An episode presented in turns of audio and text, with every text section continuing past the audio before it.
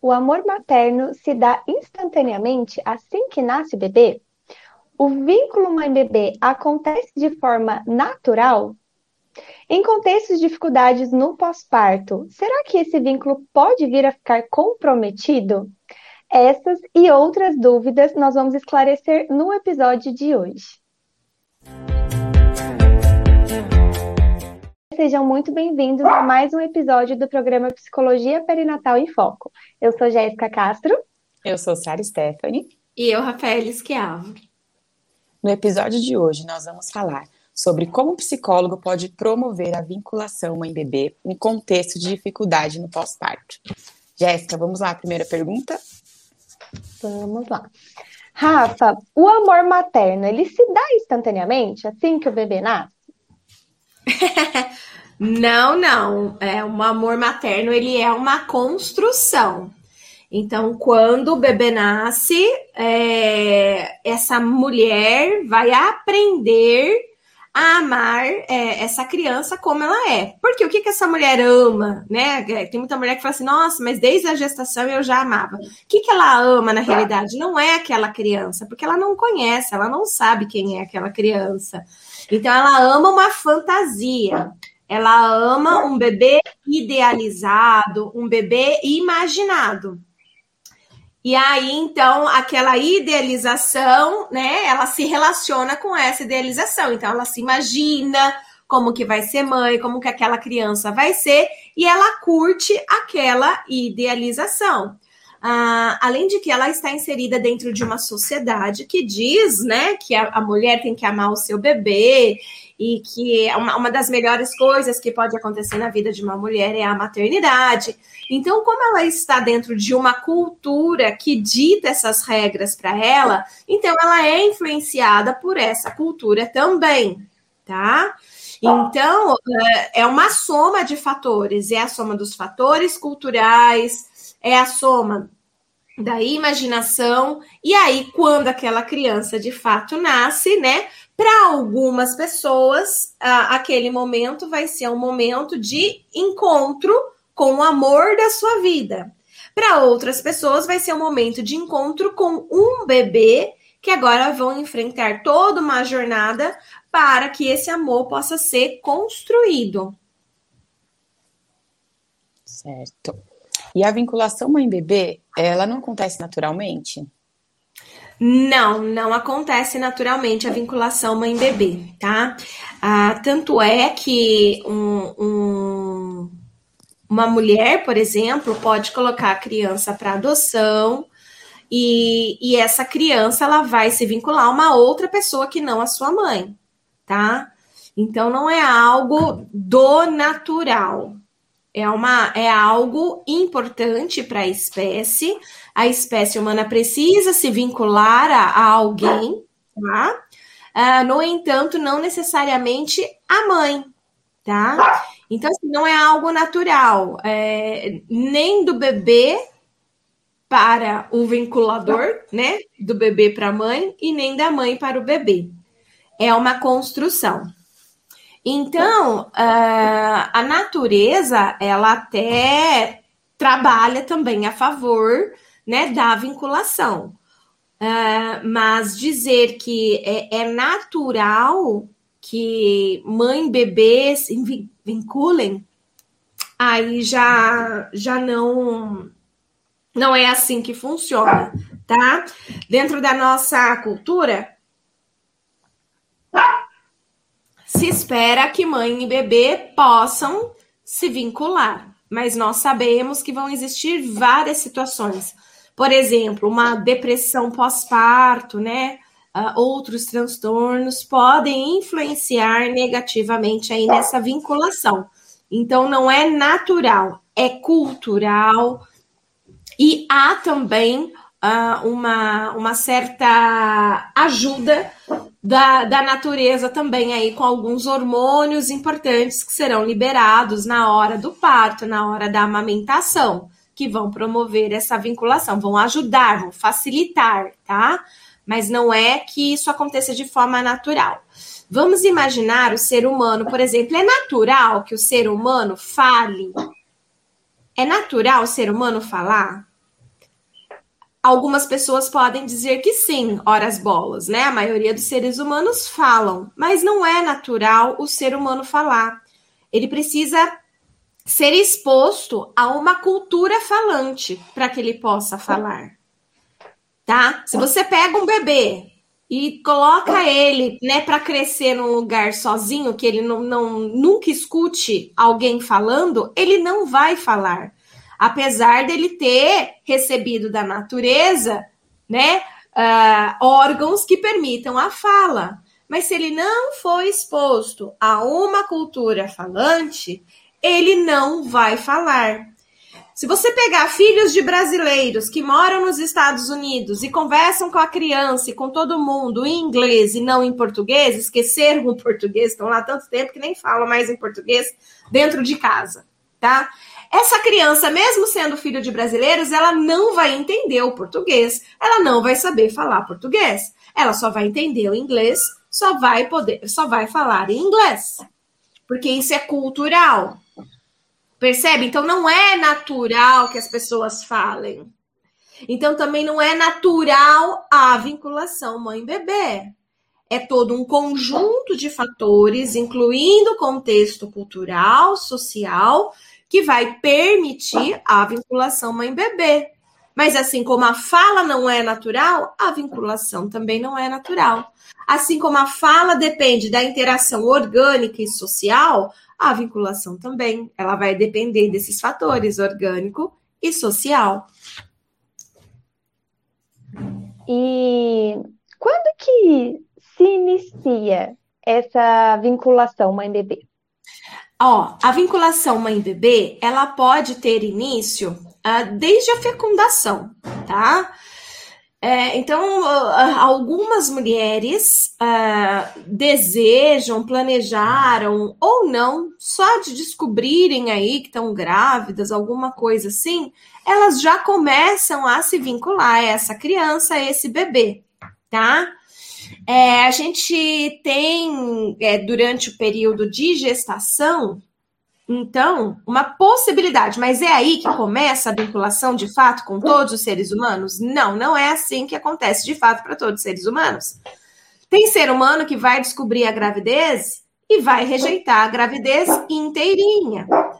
Tem, tem ser humano que vai descobrir a gravidez e, e, vai, e vai ficar assustado. Imaginem vocês, uma menina de 8 anos que engravida porque foi violentada sexualmente. Ela se vincula a esse bebê na gestação? Não, não se vincula nesse bebê na gestação. Né? Então, assim, a gente tem que olhar o contexto. Uma mulher em coma que é violentada sexualmente, né? É porque ela está em coma, não tem o que fazer. Então entra lá alguém do hospital e, e, e abusa dela sexualmente, ela está no período fértil, ela é engravida. Ela se vincula a esse bebê? Não, ela não se vincula a esse bebê. E etc, etc, etc. São muitas situações. Se, se a gente tivesse, sei lá, 5 é, bilhões de mulheres no mundo, né, com chances de engravidar, são 5 bilhões de formas diferentes, histórias diferentes para a gente poder falar sobre vinculação ou não. Tá? Então, assim, a gente tem uma parte das mulheres que se vinculam desde o período da gestação? Sim, temos. Mas existe uma parte das mulheres que não se vinculam ao seu bebê desde a gestação? Sim, temos também, tá? Então, o fato é que durante a gestação é possível, quando em condições boas, psicológicas, de saúde mental, é, etc., né, condições favoráveis, é, fatores de proteção para que essa mulher possa se vincular a essa criança, pode acontecer, então, quando temos esses fatores de proteção envolvidos, sim. Essa mulher ela pode se vincular a essa criança desde a gestação. E é interessante que é, essa vinculação ela se torna mais forte quando a mulher sente o primeiro movimento fetal. É, algumas mulheres que não conseguiam se sentir grávidas, que não conseguiam se vincular ao bebê após sentir o primeiro movimento fetal, tem um start diferente, tá? Uma, uma parte delas e começam a se vincular a essa criança. Na, no segundo trimestre, a possibilidade de saber o sexo do bebê permite também que esse bebê possa ser mais conhecido. Então, aquele desconhecido se torna mais conhecido, ganha um nome, né? E aí, com isso, aumenta a possibilidade da vinculação também desde a gestação, tá? Ah, e saber o sexo também pode ser um marco decisivo para a quebra da vinculação, que estava indo muito bem, pode começar a desandar, dependendo né, de algumas revelações aí, como é, diagnóstico de alguma anomalia, de alguma malformação, um sexo de, de um bebê né, que não era o desejado por aquela gestante, tudo isso também pode afetar né, o curso aí da vinculação mãe-feto, tá?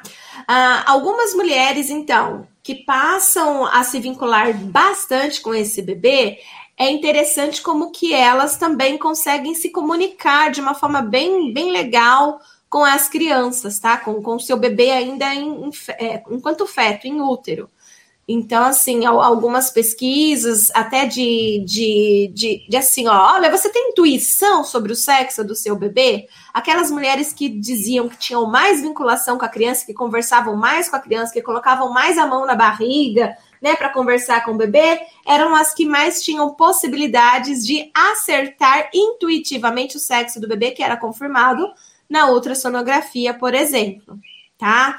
Então, algumas têm uma certa intuição que começam a sonhar com a criança. Nossa, eu sonhei com o meu bebê, ele tem tal característica e tal. É, tem algumas que até conseguem pegar marcas de nascença, né? Olha, ele tem uma marca de nascença assim, assim, assada, no sonho apareceu. E de fato, quando a criança nasce, tem a bendita da marca de nascença ali, naquele lugar e tal, naquele formato que a mulher tinha pensado. Então, sim, existe vinculação mãe-feto, como eu acabei de dizer, não é para todas. Então, se tem um momento que se inicia, né, a gente pode dizer que esse momento pode ser já desde a concepção, tá? Mas a natureza, durante o nascimento do bebê, ela vai liberar um hormônio chamado ocitocina. A ocitocina ela vai estar presente no trabalho de parto. A ocitocina ela é considerada como o hormônio do amor, tá?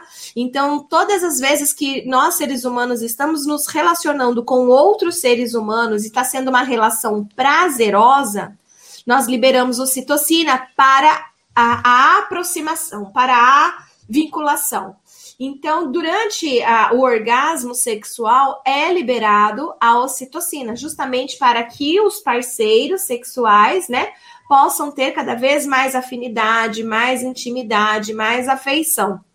Então, a ocitocina, ela está presente na relação sexual, está presente no nascimento do bebê e está presente na amamentação também, tá? Assim, em, grandes quantidades e tudo mais. Então, é, a, na hora do nascimento, uma coisa muito importante que uh, é possível ser realizado, feito, para que a gente possa aumentar a probabilidade de vinculação mãe-bebê é permitir que mãe e bebê fiquem juntos a, imediatamente após o nascimento, tá?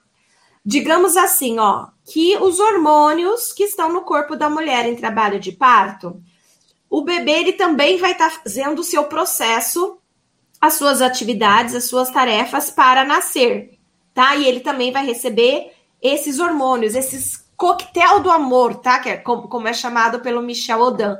Então, coquetel do amor, né? Que são esses hormônios importantes aí, vão sendo liberados tanto na, na mulher quanto no bebê.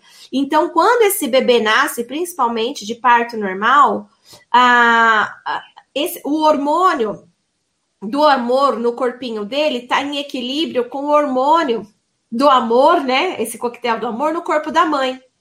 Então é a hora exata que eles têm para ficar juntos um do outro e cientificamente provado que quando eles conseguem ficar um junto com o outro nesse momento, aumentam as chances da vinculação. Diminuem as chances, por exemplo, de uma depressão pós-parto, tá? Ou de algum processo esquisito aí, né? Que rompe aí essa vinculação. Ah, é, um, uma pesquisa realizada é, com ratos realizou o seguinte: pegou ratos machos virgens e aplicaram nele ocitocina. E, e colocaram ali alguns ratinhos recém-nascidos nesse rato macho virgem que recebeu ocitocina. Esse rato macho virgem por ter recebido ocitocina, começou a maternar os ratinhos, começou a exercer comportamentos de cuidados, tá? Materno de rato, tá, gente? Ele começou a maternar esses ratinhos, ter cuidados, né? Criar esses ratinhos. E, ao contrário disso, quando foi introduzido ocitocina sintética na rata que estava é, em processo de parto, né, que tinha acabado de parir e tal, sabe o que aconteceu?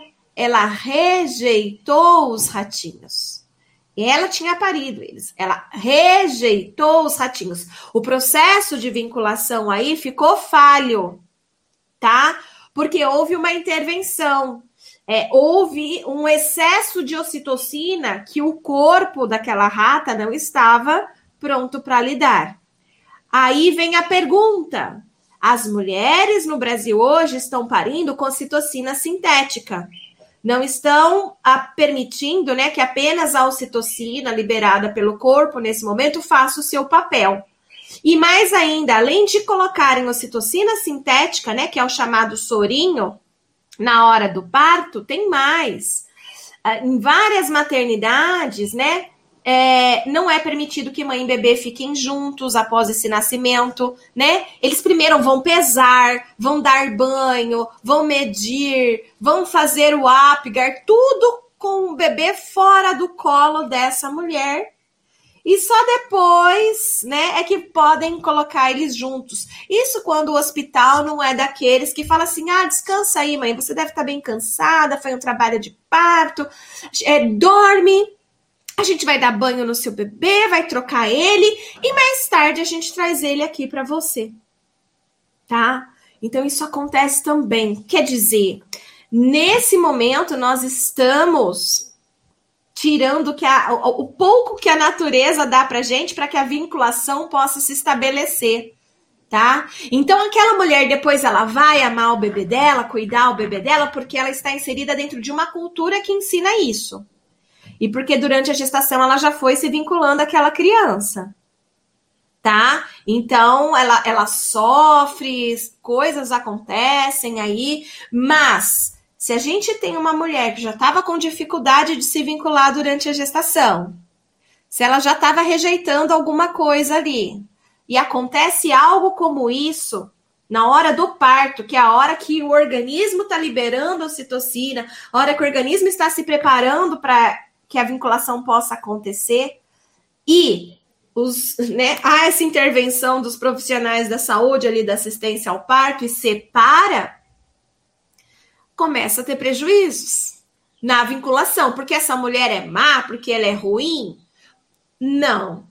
A assistência, né, a saúde da gestante, da mulher no parto falhou. Falhou. E aí a gente começa a ter algumas consequências, tá? Então, um dos principais momentos de vinculação também, além do, par, do da, da gestação, é justamente o momento do parto, tá? Por isso da importância da gente poder deixar mãe e bebê juntos. Outro momento muito importante que acontece a vinculação é na amamentação. Então, a ocitocina é liberada na amamentação, justamente também para que possa haver esse efeito de vinculação mãe-bebê, tá? É, os bebês, eles precisam ser cuidados. A natureza, ela fez o bebê como sendo uh, o mamífero mais frágil do planeta Terra, né? Então, ele, ele realmente ele depende do outro para sobreviver. E para ele depender do outro para sobreviver, né? É, era importante que a natureza desse alguma coisa para que despertasse no outro o desejo de cuidar daquele ser tá? Então a vinculação ela vem para isso. Isso significa que é instinto materno? Não, isso não tem nada a ver com instinto materno, tá? Isso tem a ver com ah, hormônios que são liberados, né? Então, uma condição orgânica associada a uma, a uma condição cultural que vai aí moldando e ajudando é, esse bebê a sobreviver, né? Um adulto ali responsável pelo bebê que cuide, que alimente, que troque, que cuide se ele estiver doente, aquele, que, aquele adulto que possa ajudar a permitir que aquela criança sobreviva, tá? Então aí essa criança consegue sobreviver e a nossa espécie continuar. Agora, se a natureza não tivesse dado nada, né? Provavelmente a nossa espécie já teria, já teria entrado em extinção há muitos séculos atrás. O Rafa, a Juliane está perguntando aqui no Instagram como a mãe deve agir quando está grávida, né, com relação a, a, essa vinculação, acredito. Ela deve agir como ela quiser, não existe. Mãe, você tem que agir assim. Não, é, não, não existe isso. Ela age como ela quiser, tá? As coisas vão acontecendo naturalmente, na, nada deve ser forçado. Nada deve ser colocado, tipo, olha, você tem que fazer isso. Ninguém tem que nada, né? Ninguém é obrigado a nada. Inclusive uma mulher que não quer se vincular ao bebê porque ela quer abortar ou ela quer colocar ele para adoção, ela não tem que nada, tá? Ninguém obriga a mulher a nada. A mulher ela faz aquilo que ela sentir desejo, que ela sentir vontade, as coisas vão acontecendo naturalmente. O fato é que os profissionais da saúde, em especial os psicólogos, que é esse canal aqui, né, que a gente está conversando com psicólogos, a gente deve ajudar aquela que está sofrendo com alguma questão, aquela que está com depressão, aquela que está com ansiedade, aquela que está aflita. Nós vamos ajudá-la naquilo que ela precisa é, de auxílio tentar descobrir o porquê que ela está sentindo aquilo. Agora, fazer uma. obrigar uma mulher a se vincular a um bebê não é papel de nenhum profissional da saúde, muito menos do psicólogo. Rafa, tem mais uma pergunta aqui no Instagram. Por que estão ocorrendo tanto e cada vez mais essas intervenções médicas em que nada contribui com a vinculação mãe-bebê? por falta de conhecimento e informação da, dos profissionais que compõem a assistência ao parto, tá? Assim como a gente tem 99% dos psicólogos que não fazem noção, que não têm noção da importância da gente cuidar da saúde mental na gestação, parto, pós-parto, e quando você vai conversar alguma coisa com eles, eles tiram sarro, né? Coisas assim, né? É, eu, eu, por exemplo, eu, eu, sempre defendi o parto normal, né? E conversando com as minhas amigas psicólogas há anos atrás, não agora, mas anos atrás, elas falavam assim: ah, você defende porque você não vai ter bebê, né? Porque se você tivesse, se você fosse ter bebê, você ia querer ter um parto cesáreo. Quero ver se você ia aguentar essa dor e tudo mais, sabe? Você, defende porque não é, não é no, no seu, né? É na do outro. Então, assim, é, com certeza existem outras centenas de psicólogos com esse tipo de pensamento até hoje. Então, assim como a gente tem profissional sem conhecimento dentro da psicologia e que tem esse tipo de postura e comportamento por ignorância, é, não no sentido pejorativo, mas no sentido de ignorar esses fatos, de ignorar essa ciência que está sendo produzida, nós temos também muitos obstetras e enfermeiros que também ignoram o que está sendo produzido é, de ciência para eles. E aí eles acabam agindo é, de forma negligente, né? De forma não científica. Então é isso que está acontecendo. A gente vive em um país em que não tem investimento científico, né? A CAPES está lutando aí para bolsas, a gente tem, infelizmente, um, um, presidente que não acredita na ciência, desfavorece todo tipo de, de ciência produzida, ele prefere acreditar em uma amostra de 30 pessoas do que numa amostra de um milhão de pessoas. Então, tudo isso influencia. Então, é, a gente a gente vive uma cultura que não valoriza a ciência, que não acredita em cientistas. Você já ouviu alguém falando assim, ó, eu não acredito em psicóloga, eu não acredito em psicologia, como se a gente fosse bruxo, feiticeiro, alguma coisa assim, uma religião, ai, eu não acredito. Né, né? Então, é, a gente vive nesse país. Né? Tem, tem muitos é, profissionais da saúde que não fazem parceria com o psicólogo, porque não acreditam em psicologia. Olha que absurdo, né?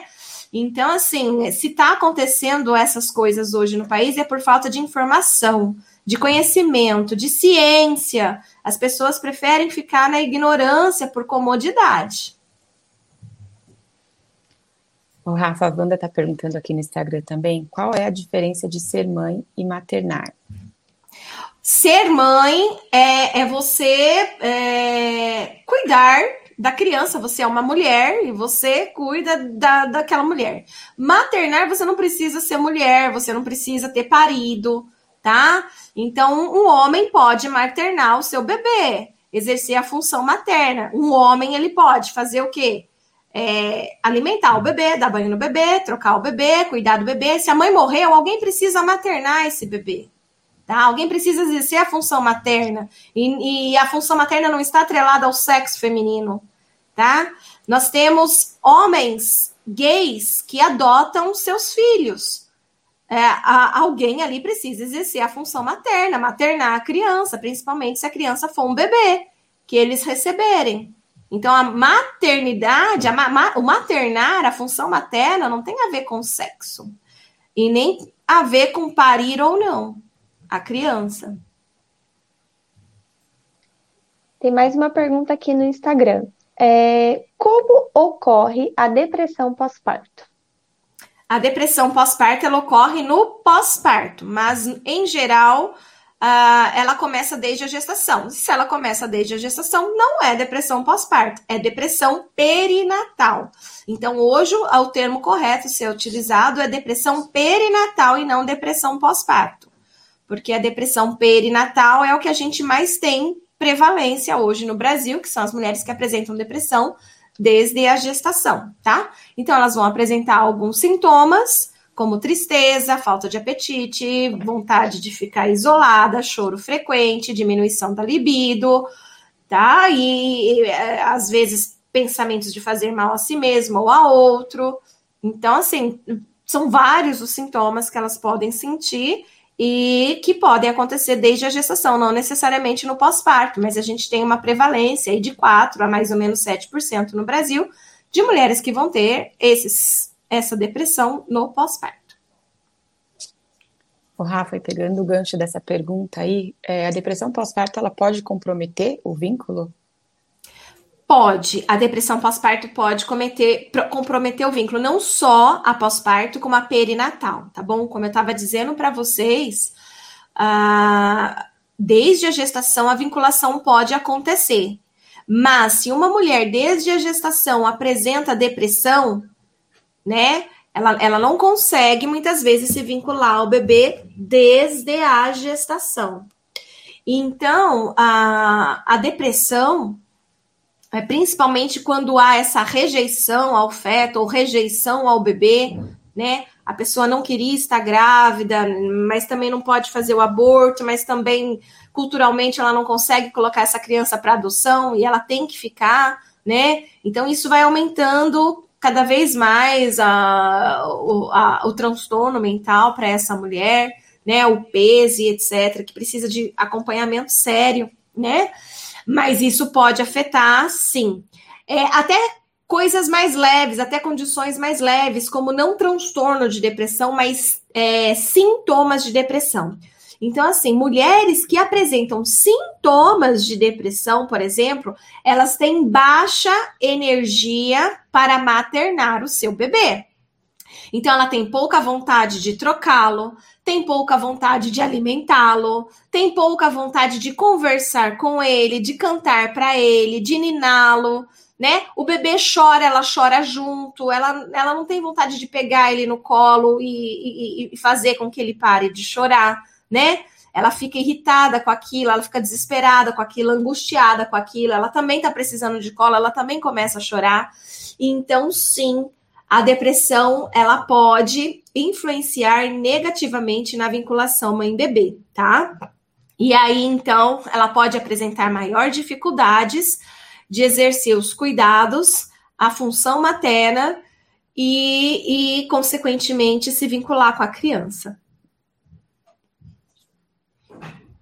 Rafa, tem mais uma pergunta aqui no Instagram Aí você avalia se acha que cabe, inclusive, aqui no tema. É, porque, como você está falando de depressão pós-parto, tem algumas meninas aqui comentando da diferenciação entre depressão pós-parto e baby blues. E aí a Ju Almeida está perguntando como ela pode fazer aí o diagnóstico diferencial, né, entre baby blues e depressão perinatal. É que o tema aqui hoje, Jéssica, é vinculação, tá? A gente tem lives aí uhum. sobre depressão, sobre baby blues, lá no YouTube, no IGTV, é só dar uma pesquisada lá que a gente tem bastante lives já feitas é, sobre isso e para a gente não, não desfocar tá? Do, do tema da, da aula de hoje. Ótimo, por isso que eu até acabei perguntando para a gente avaliar aí juntas. Então vamos lá. Rafa, seguindo aí no nosso tema, por que é importante para o bebê essa vinculação? Para o bebê é importante a vinculação porque é a vinculação que vai humanizá-lo, vai investir esse bebê uh, de humanidade, tá? Então, um bebê que não, não recebe é, carinho, que não recebe afeto, tá? Num período que o cérebro dele está em desenvolvimento, tá? Recebendo informações do meio, quando ele não recebe isso, tá? Carinho e afeto, cuidados de um outro ser humano, ele não consegue desenvolver também empatia ele também não consegue entender, né, ah, é, em outras fases da vida, como se vincular a outras pessoas. E aí nós temos, inclusive, né, os chamados sociopatas, psicopatas, que são sujeitos que, principalmente nos seus dois primeiros anos de vida, não recebeu afeto. Então, não foi possível fazer sinapses né, um desenvolvimento aí neuronal é, que a pessoa possa é, desenvolver empatia e afeto por outros, tá? Então, uh, a gente encontra alguns adultos que têm dificuldade de mostrar o seu sentimento por outros, né? Uh, e geralmente é porque também, uh, durante esses primeiros anos da vida, ele também recebeu essa dificuldade de expressão de sentimentos. Então, muitas das vezes, nós psicólogos, quando vamos investigar, a gente descobre uma depressão pós-parto da mãe, aí no início da vida, né? Uma, uma criança que foi rejeitada, uma criança que foi abandonada, tá? Então, a gente vai encontrar é, essas histórias. Tem um filme muito interessante que existe no YouTube que vocês podem assistir, chamado A Ira de um Anjo.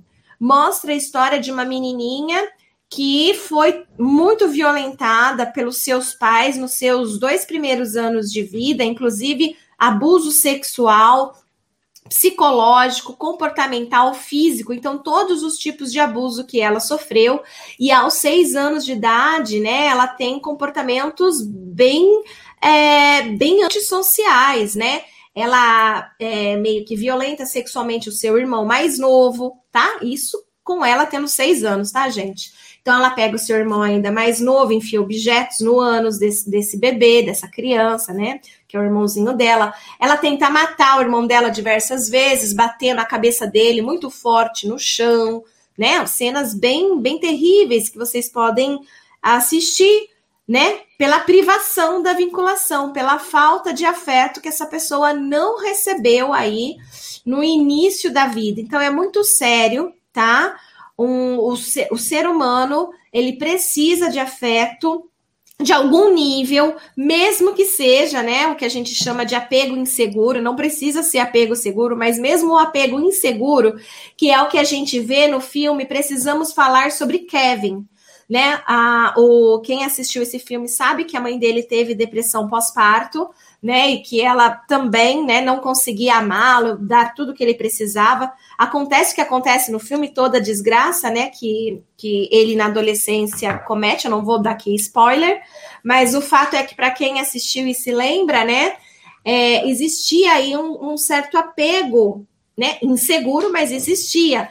Essa mulher, ela, quando ele já é criança, ela violenta ele de determinada forma que fica visível para outras pessoas.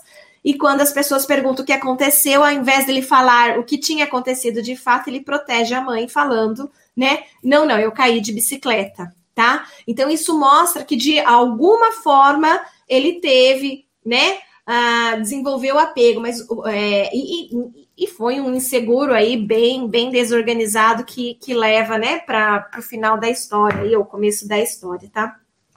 O fato é, então, que é importante que seres humanos recebam qualquer tipo de afeto, qualquer tipo de atenção no início da vida, incluindo bebês que ficam em UTI, muitas vezes, né, ali isolados, onde os enfermeiros não conversam com eles, onde às vezes os pais, por medo de se vincular à criança e a criança morrer, não visitam.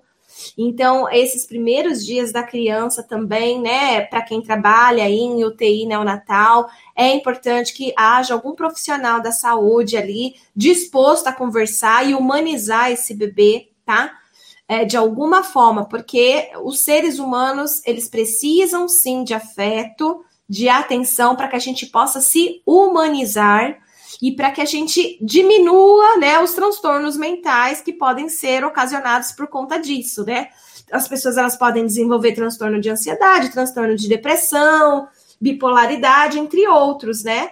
Mas a gente tem, tem que, de alguma forma, evitar né, as formas mais graves, que são os, os sociopatas, né? As pessoas que podem por aí é, fazer mal a outras sentindo prazer, né? Sente prazer de fazer mal a outra, não consegue ter empatia pelo outro por conta de não ter uma, uma um, um, um, início da vida aí, né? Diferente com, com afeto.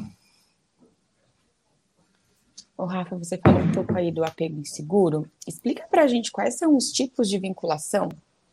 Tá, então nós temos apego seguro e inseguro tá? Então a gente tem aí a primeira pessoa a falar sobre apego é o John Bowlby. E aí ele vai falar da importância do apego, do comportamento de apego, de ter uma, uma resposta, né, do adulto para esses comportamentos de apego da criança. Então a criança ela chora, ela se aninha, ela se aconchega, ela olha, né, ela sorri, tudo isso buscando contato e interação com outro ser humano, para que esses comportamentos que o bebê emite, né, possa de alguma forma causar algum tipo de afeto no, no, no, que vai cuidar dessa criança, tá? E aí, Bob, ela, ele teve uma discípula, né, uma pessoa ali, uma que ele orientava, chamada Mary Ainsworth, e ela foi responsável por introduzir o termo apego seguro e inseguro e dividiu o apego inseguro em algumas partes também, tá? Então, o apego seguro é quando a criança ela se sente segura com os seus cuidadores primários. E eu digo aqui cuidadores primários para que a gente não fique com a ideia de que é só com a mãe. Então, pode ser com a mãe, pode ser com o pai, pode ser com a babá, pode ser com os pais adotivos, ok? Então, assim, com o seu cuidador primário. Então, a criança, ela se vincula ao seu cuidador primário. E esse cuidador primário oferece afeto para essa criança, atende às necessidades dessa criança. Então essa criança ela começa a se sentir segura, tá? Então ela fica segura toda vez que essa figura de apego está com ela. Então se, se entra algum estranho, né? Ela ela quer, ela corre pro colo dessa pessoa que ela se sente segura. Se ela está num ambiente diferente, ela explora o ambiente só porque aquela pessoa está no mesmo ambiente, então ela pode se sentir segura.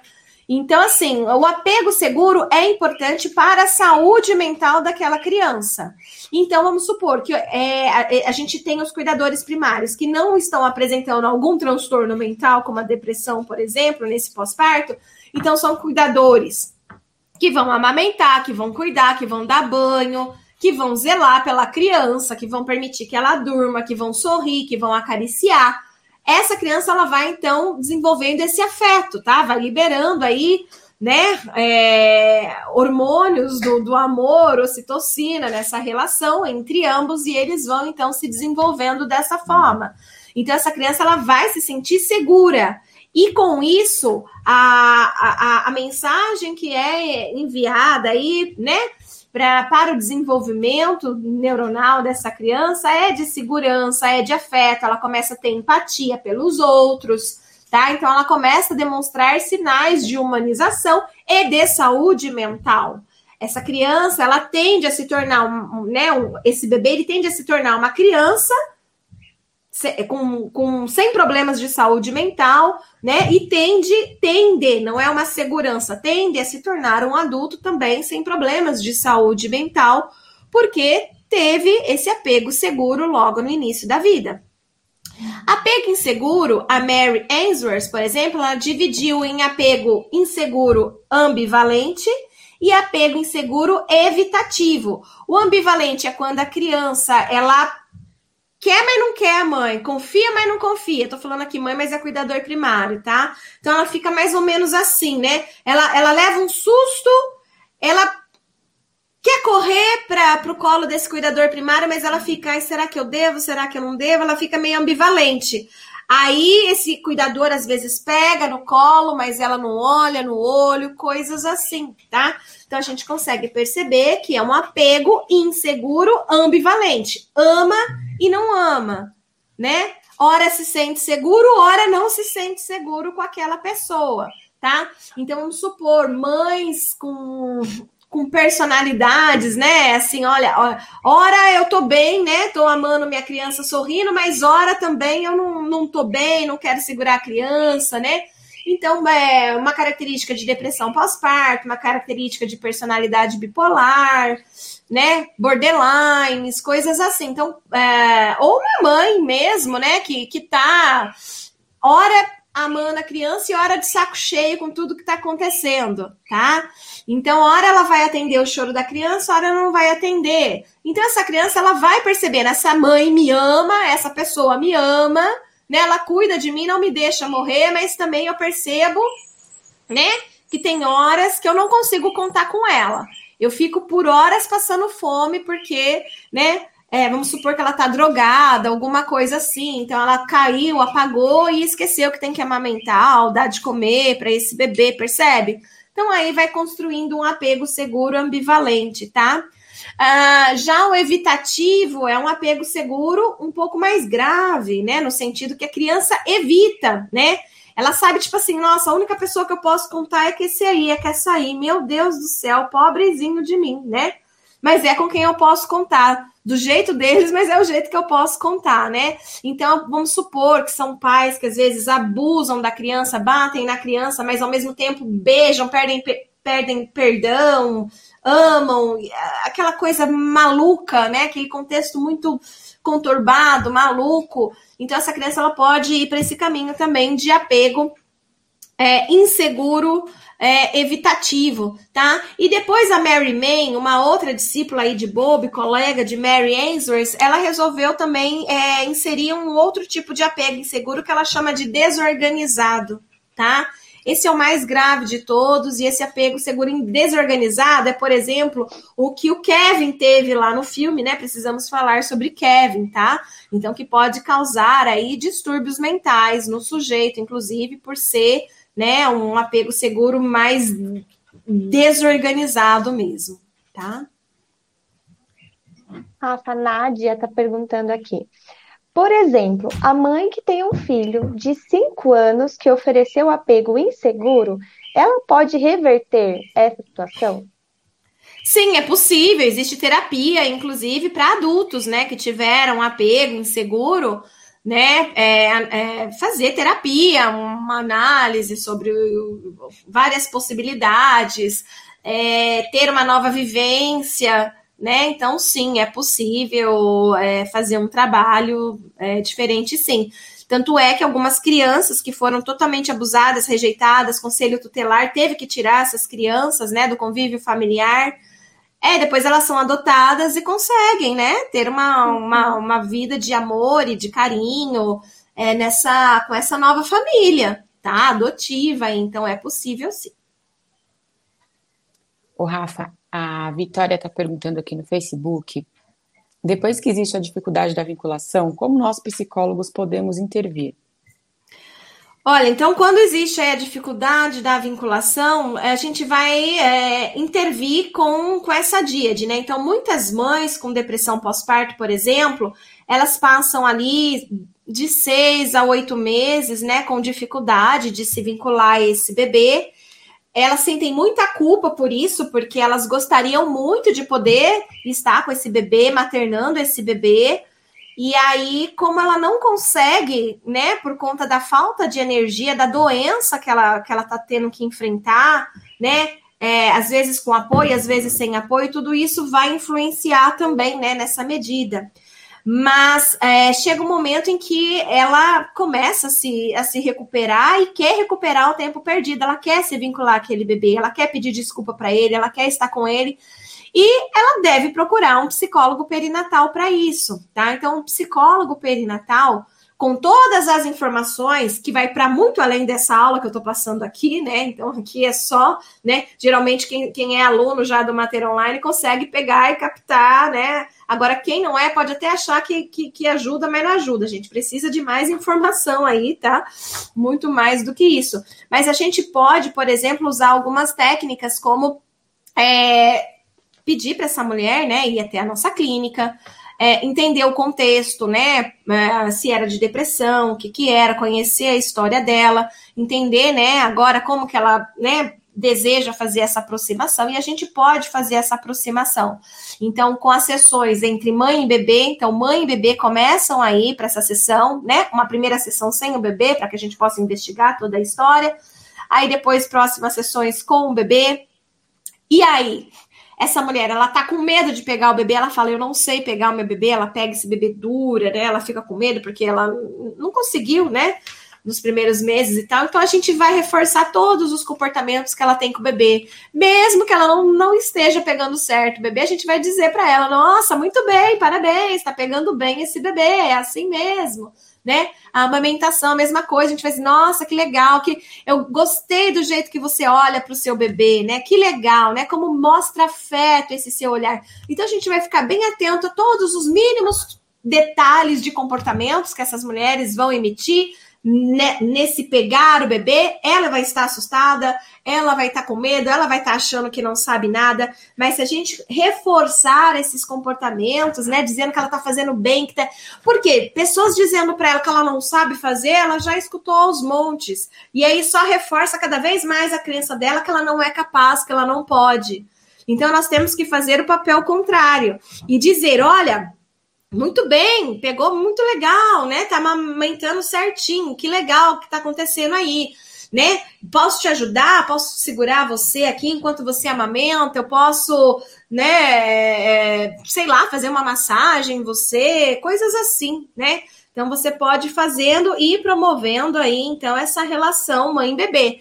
Você pode usar uma desculpa, né? Se você é um psicólogo perinatal, você sabe avaliar o desenvolvimento infantil e dizer: nossa, vamos avaliar o desenvolvimento dessa criança, né? Para ver como é que ela tá. E mesmo porque uma criança que às vezes, né, a mãe teve depressão pós-parto e ninguém cuidou, às vezes ela tá realmente com um atraso no desenvolvimento mesmo. Então a gente vai ali avaliar o desenvolvimento da criança junto com a mãe. Não é você, enquanto profissional, tipo, fica olhando aí, mãe, que eu vou. Não, lembra que a intenção aqui é promover a interação. Então você vai auxiliando, mostrando para aquela mãe, por exemplo, o que, que ela pode fazer com aquele bebê. Olha, tome esse objeto aqui na sua mão, entrega na mão do bebê agora né? Isso, muito bem, entregou, que legal. Agora vamos pedir para o bebê transferir de uma mão para outra esse objeto, sabe? Coisas assim. Então, não é você que vai manuseando o bebê nesses casos, mas você vai estar ali ensinando a mãe como fazer, porque ela vai estar tá tocando nessa criança. Você pode aproveitar um momento e conversar com o bebê na frente da mãe, dizer para ele, né? Olha, sabe o que vocês estão fazendo aqui? Eu sou uma psicóloga. A sua mãe, no começo, ela teve o que a gente chama de depressão pós-parto. Mas hoje, olha só, ela te ama tanto que ela tá pagando terapia aqui, né? Ela tá vindo aqui nessas sessões para poder recuperar o tempo que ela perdeu de tanto que ela te ama, ela, ela acha que ela não sabe te maternar, mas vamos fazer assim, ó, como ela tá querendo te maternar, vamos ajudar ela? Ensina ela, né, a como cuidar de você. Você pode é, também, né, ser ativo nesse processo. Você não precisa ficar passivo. Vamos sorrir para sua mamãe, porque o seu sorriso, né, vai fazer com que ela queira cada vez mais te pegar. E a criança, ela vai escutando, ela vai regalando o olho. Muitas vezes ela vai sorrindo quando você pede para ela sorrir. E, e, e começa a disparar no organismo dessa mulher com essa fala, ela segurando o bebê, ela ouvindo isso, principalmente ela escutando você enquanto profissional falando que ela ama ele, né? Porque ela, ela acha que, que não ama ele, né? Na cabeça dela, ela falou assim: meu Deus, o que, que eu faço para amar essa criança? E aí, quando você coloca em palavras, olha, só dela estar aqui pagando essa terapia já mostra que ela te ama, mas ela ainda não sabe disso. Isso faz um efeito terapêutico enorme no comportamento dessa mulher, sabe? Rafa, então, pois não. Eu, eu, você está contando, eu tô lembrando aqui de uma experiência nesse sentido, né? Eu acho que foi uma das sessões mais emocionantes que eu, que eu tive. E, enfim, você foi falando, foi me passando a cena na cabeça, né? Realmente muito, muito bonito, é muito transformador, que nem você falou, né? O efeito que isso gera é assim, é algo que não dá para traduzir em palavras, é realmente muito emocionante. Show. Realmente é emocionante, é eficaz. Mãe e bebê saem felizes, né? Você vai promovendo mudança de comportamento. O bebê ele não fica passivo nessa, você chama ele para ser ativo também nesse processo. E aí a gente vai promovendo essa vinculação nesses contextos difíceis. E, bom, Rafa, tem mais uma pergunta aqui no Instagram que diz o seguinte: a atuação do psicólogo na promoção desse vínculo deve ser solicitado por quem? Tem alguém específico? Para promoção do. Como é que é? A é, promoção. Atuação... Isso, atuação... a atuação do psicólogo ali para promover esse vínculo, que a gente está falando agora, né, dando essas dicas, ela deve ser solicitada por quem? Só pela mãe ou a rede de apoio também ela pode estar tá, é, é, identificando talvez essa dificuldade e ajudando a mulher talvez buscando esse profissional. Acho então, como profissional psicólogo perinatal, ele não tem um único campo de atuação, são várias as situações. Então, também não existe uma única resposta para essa pergunta. Uhum. Então, pode ser a mãe que, que, que, que solicite, pode ser o pai que solicite Pode ser a rede de apoio que perceba, né, e, e, queira conversar com psicólogo e tal, para ver se é possível. No entanto, a gente só vai conseguir fazer isso se a mãe quiser, se ela estiver disponível. A gente não vai obrigar, entendeu? Chega lá a avó da criança falando: ah, a minha nora, ela não se vincula, ela tá com depressão, eu quero que você faça ela se vincular com o bebê. Isso não existe. Se essa mãe, ela não quiser não, não adianta, você vai falar, sinto muito sogra, né? Não, não, não, mágica eu não posso fazer, e muito menos promover mais adoecimento para essa mulher que já está adoecida. Ela precisa querer, né? Então, fazer esse processo. Então, se a mulher querer fazer o processo, sim, a avó, a sogra, a tia, a tia, a vizinha pode encaminhar. Se você trabalha no hospital, a enfermeiro, o obstetra, o pediatra, podem observar o comportamento dos pais e podem conversar com o psicólogo. Falar, olha, observei isso, tem como você, psicólogo, tentar conversar com esses pais?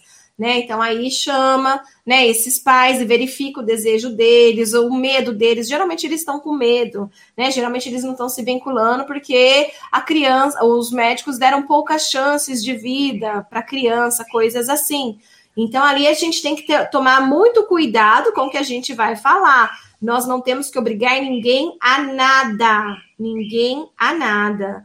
Então, assim, é muito sério. Às vezes eu fico com medo, né? De, de, de algumas pessoas assistirem lives como essa e não entenderem muito bem toda a dimensão que é a psicologia perinatal, toda a dimensão, e, e, e com perguntas, às vezes, vou, vou, desculpa usar o termo assim, simplistas, achar que resolve todo um problema e que não é, tá? Então precisa ter muito conhecimento, muita habilidade, muito discernimento para fazer intervenções como essa em qualquer lugar, tá? Então assim, o que o que acaba acontecendo mais é a mãe né, é, buscar pelo psicólogo falando que, que quer, né, é, promover aí essa, essa vinculação dificilmente vem outros, outras pessoas, mas se vier outras pessoas, o psicólogo ele tem que ter a responsabilidade e a ética de identificar se realmente é desejo também da outra parceria. Você não obriga ninguém a nada, você não fala para a pessoa, não, você é obrigada a amar o seu filho, você é obrigada a se vincular com o seu filho, então venha fazer psicoterapia,